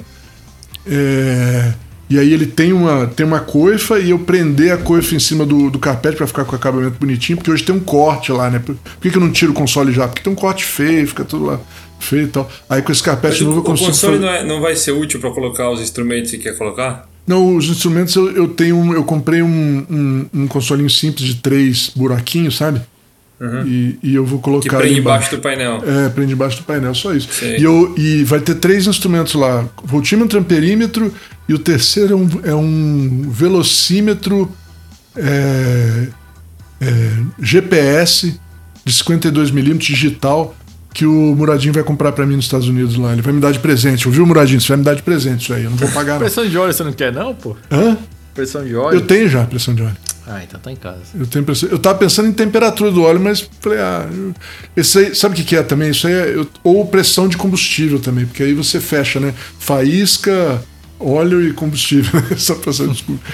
Mas eu, eu, eu- O meu velocímetro é wildly inaccurate, sabe? Ele é totalmente. O meu velocímetro é. E, porra, eu não tô afim de ficar trocando nada no painel. No painelzinho ali debaixo, sabe, atrás do volante. Não tô afim. Tô afim de mexer naquilo ali que tem que desmontar o painel inteiro. Não tô afim. Tô afim de mexer nisso. E. Não tô afim de mexer Ele- nisso. Então, Ele tem vacômetro? tem. Não, vacômetro não. Mas eu também não. Não usa. Ah, não, tô, não tô querendo ele, não. Ele tem um, um contagiro no meio pequenininho, né, onde era o relógio, né? Aí tem o combinado do lado que funciona bem, temperatura e, e combustível, Combustível. funciona bem. E aí tem o, velo- o velocímetro e o, né, que eh, não dá pra confiar nada, né? Então tá lá meio de inútil, mas, é, mas vai ficar. E, e aí eu tô pensando, aí eu comprando esse aí que eu achei bonitinho, legalzinho e tal, eu coloco e é GPS, e eu uso um pouquinho quando tá no túnel, assim, eu uso o, o mecânico lá, tudo bem, e aquele lá me dá me dá um número sempre bom quando eu não tô. Porque o celular também é muito pequeno, que eu fico com o navegador e tal. Eu, eu, eu, eu quero isso daí. Esses três é o que eu quero. Aí eu coloco de baixo ali e até o console ele vai me atrapalhar um pouco, né? Nesse negócio. Ele fica, É, que fica bem próximo. é, então é melhor tirar, né? E aí eu, eu botaria esse, esse tapete mais barato, sem os revestimentos internos, que eu acho que eu ganho uns quilinhos ali também é legal. E, e é isso aí. E é 300 reais um tapete, mas é, é mais o trabalho desmontar tudo aquilo lá, né? É, mas eu faço também. Isso aí é. Ali não tem muita coisa para desmontar, é tranquilo. É, dá para fazer também. Mas eu vou esperar um pouquinho. vou- isso aí tudo eu vou estender, tá? Eu tava comprando muita coisa e acabou dando uma pesadinha esse lançamento. Muita coisa no sentido assim de ferramenta mais, cara. Eu, eu comprei caixa de ferramenta, completei minhas, minha, minhas, meus jogos de ferramenta. É, porque eu tava mexendo muito do carro sentindo falta, né? Então. E toda hora uma coisinha aqui, uma coisinha ali, um, um, um cavalete, um macaco, um, sabe? Tudo coisa cara, cara, entendeu? Sim. Então. é, então eu resolvi dar uma paradinha, então estamos nessa. É, então tô, tô estendendo, eu vou fazer tudo isso daí, mas aos pouquinhos, né? Eu queria pesar o carro também, né, cara? Eu, eu, eu, eu tava pensando, esse meu, essa minha balança de. Tre... Agora com macaco, acho que eu consigo pesar com a minha balança de 300. Fazer um três, três calcinhos para dar na altura da minha balança de 300 quilos, sabe?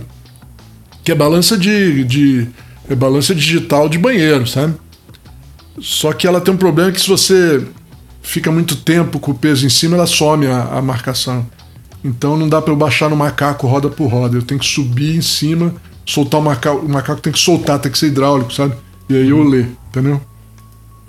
Eu tô pensando em subir ele na, pra ficar na mesma altura as outras três rodas e pesar roda por roda. Entendeu?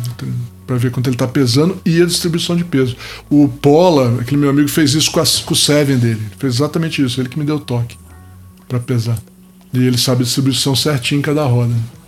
Ó, a gente tá indo pra 1 hora e 25 de pod aqui. Então vamos deixar pra semana que vem esse papo do Civic, que ainda tem Vamos. bastante Quem sabe aparece alguma coisa nova aí até em relação à posição da, da Honda, em relação a isso aí. Então vamos para a Rádio Flatout, caras. É... Eu vou trazer aqui para vocês uma música que é conhecida largamente pela população brasileira, mas ninguém faz a menor ideia de que música que é, porque é a que tocava na vinheta do Globo Esporte. Tô falando da Brad Fan, que é a música que foi mais conhecida na versão do Metallica. Uh, originalmente foi um B-side ali, né? Entrou com uma faixa do, do single uh, Harvest of Sorrow e do, também do single do Eye of the Beholder. São dois, duas músicas do, do Injustice for All, né? Lembra que nessa época existiam singles, né? Você lançava esses álbuns com uma faixa e aí uma outra música ou versão alternativa da mesma música. E aí depois, 10 anos depois, em 98, foi parar naquele álbum Gerd Inc., que todo mundo conhece por causa de Whiskey and the Jar e, e dentre outras, né? Mas a Brad Fan originalmente foi gravada em 88.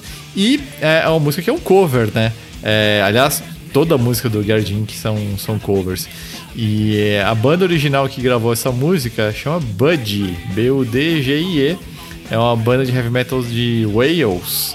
E a original, ela é levinha, vamos dizer assim, não é, não é, não tem esse mesmo peso aí da versão do Metallica. É, tem muitas vezes que que a, a, raramente, na verdade, né, um cover fica mais legal que o original.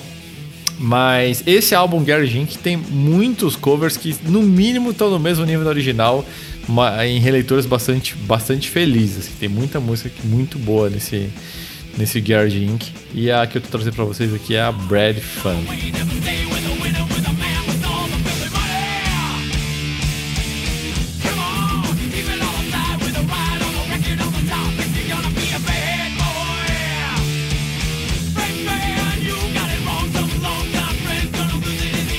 Minha sugestão de hoje é de uma banda que não existe, né? É uma, é uma banda que fictícia de um seriado do, do Amazon Prime, muita gente deve ter visto, chama Daisy Jones and the Six, que é o nome da banda e o nome do seriado, né?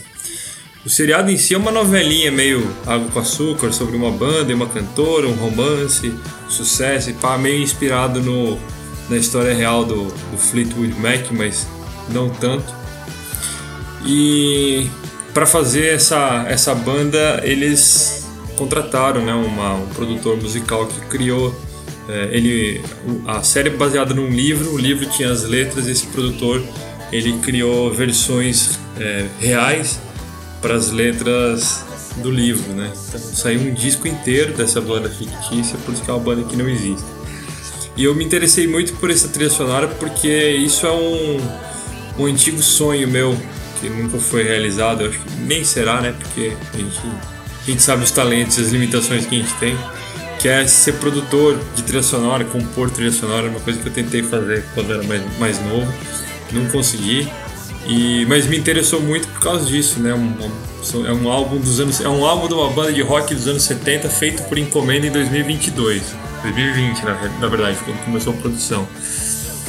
E tem músicas muito boas que evocam esse clima dos anos 70, apesar da produção ser moderna, ele tem uma sonoridade é, moderna, produção moderna, mas ela tem harmonias e arranjos e temáticas setentista, né?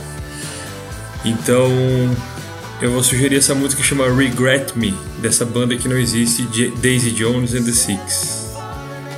E é isso.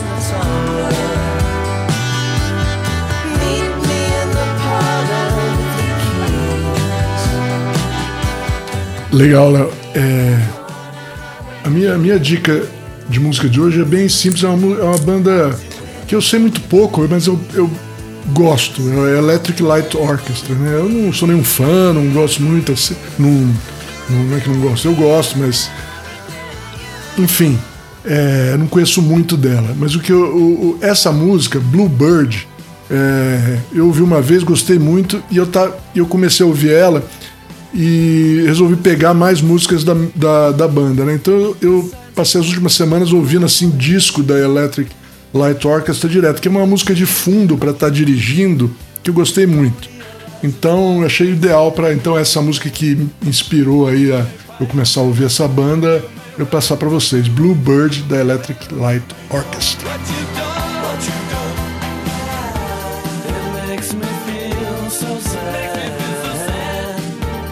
Caras, vamos para o desafio do ronco. É, eu tinha dado a primeira dica que é, é, é, uma versão esquisita de, uma, de um motor famoso. Eu vou dar a segunda dica aqui e vou botar para tocar na sequência de novo para vocês tentarem adivinhar, tá? A segunda dica é maior do que você pensa. Então escutem aí.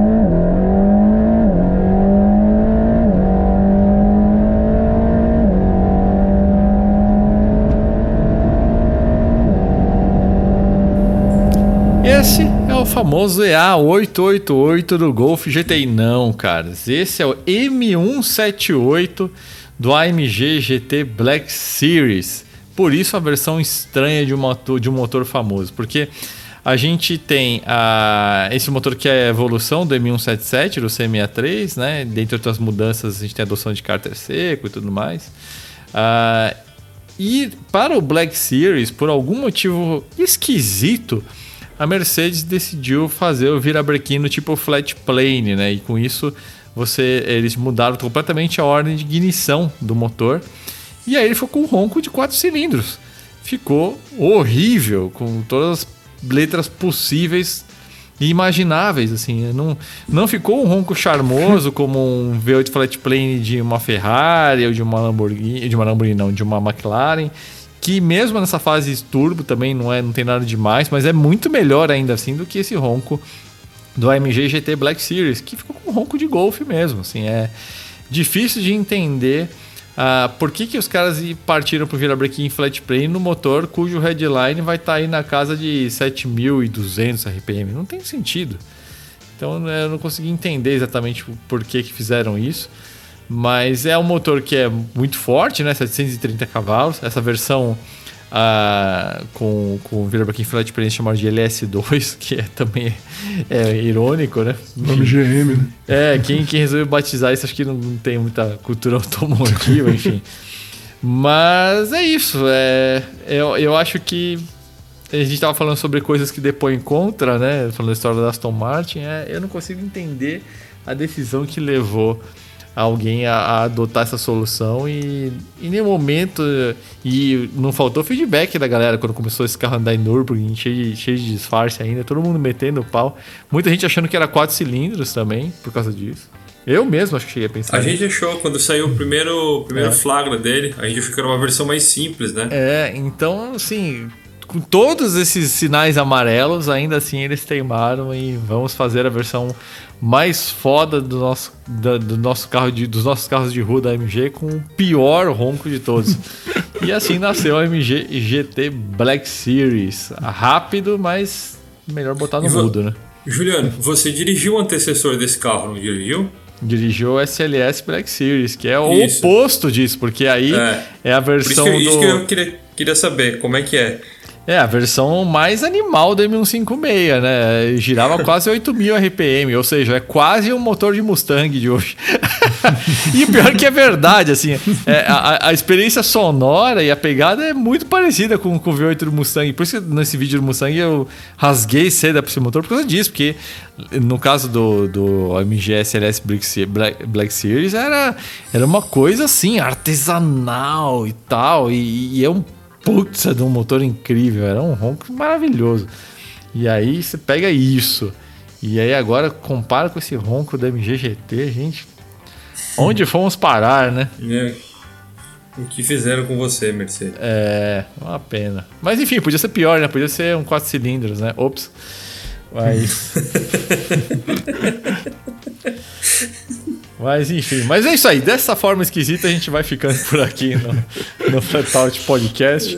Um abraço aí para vocês que nos acompanham e na semana que vem temos mais aí. Valeu, gente. Abraço. É isso aí, pessoal. Valeu. Até semana que vem. Falou, abraço. Pessoal, um abraço. Até semana que vem.